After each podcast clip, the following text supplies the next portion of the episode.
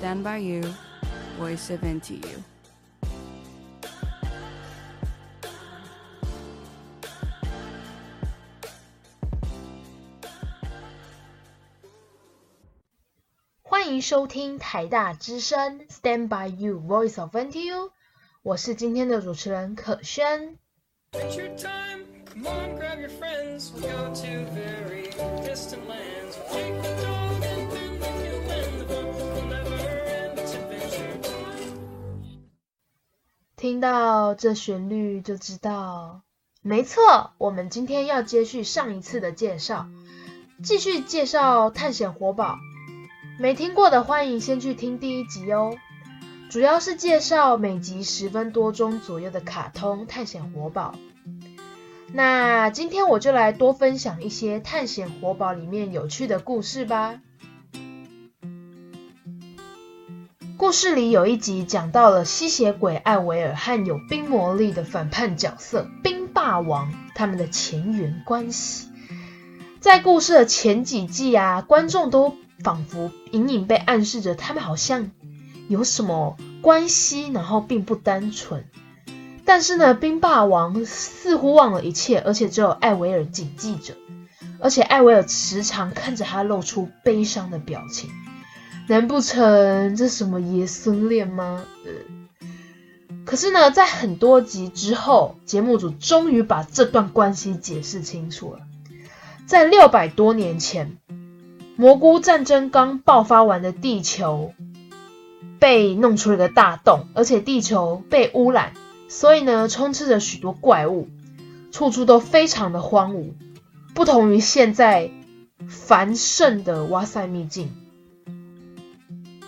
而艾维尔在那个时候还是一个小女孩，需要被保护的。此时正是一个人类赛门保护着她。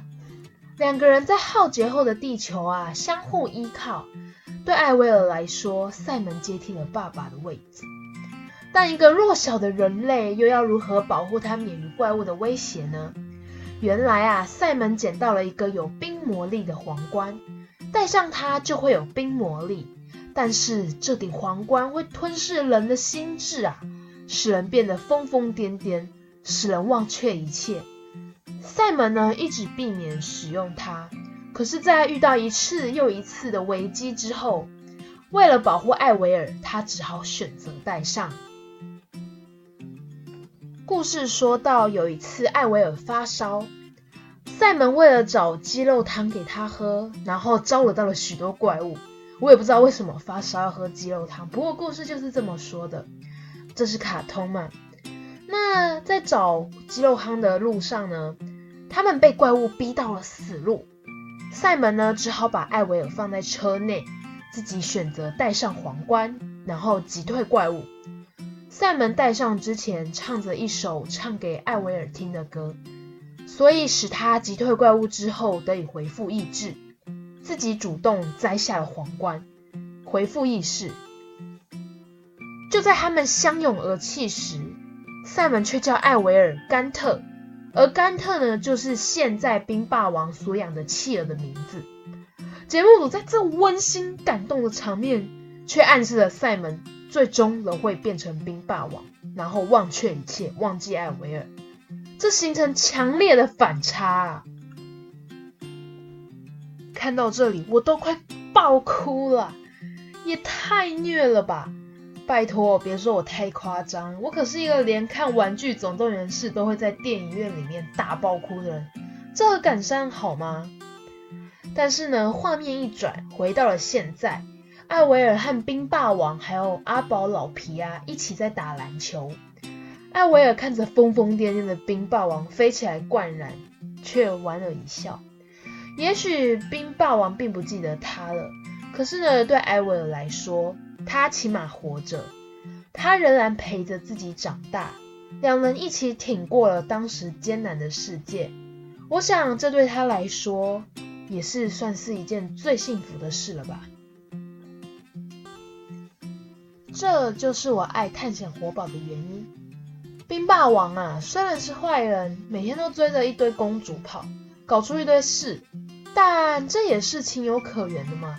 他无法控制自己的思想，而主角老皮啊、阿宝他们知道，所以他们和冰霸王的关系有时候如敌人，有时候又如朋友。节目把每一个角色的故事都做出来，每一个角色都很大的差异，让人印象深刻，也让人理解这个角色的个性啊、背景故事等等。再分享一个有趣的集数。有一集呢，动画突然变成以 3D 的方式呈现。我一开始看以为是影片坏掉，哎。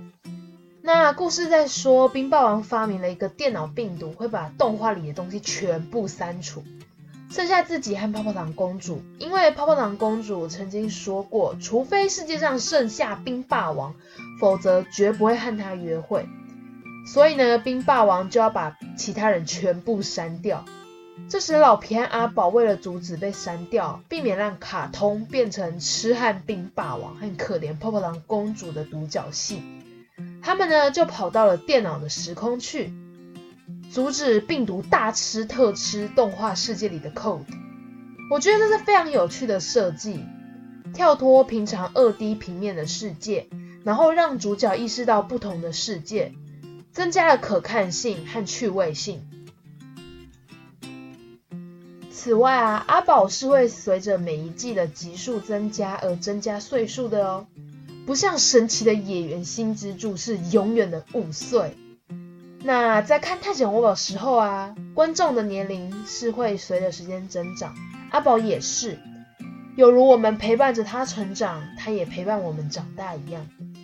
透过一季一季的播，观众更加了解他们的过去，也参与了他们的未来。有一种在看另一个世界的感觉。探险活宝世界啊，哇塞秘境的时间是会流动，观众是透过电视啊、手机看着那个世界的转变。里面的每一个故事虽然智障无厘头，可是都有其中的道理在。观众可以跟着里面的角色成长，自己也有所成长。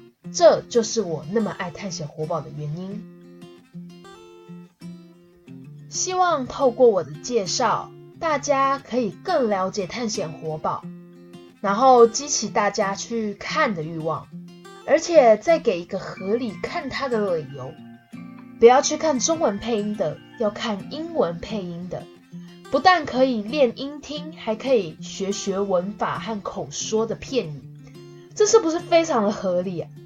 每次事情没做完去看这个，都用这个理由去想，都不会觉得不安啦。以上就是今天的节目，我是今天的主持人可轩，大家要继续收听台大之声哦，我会继续介绍其他的卡通，我们下次见，拜拜。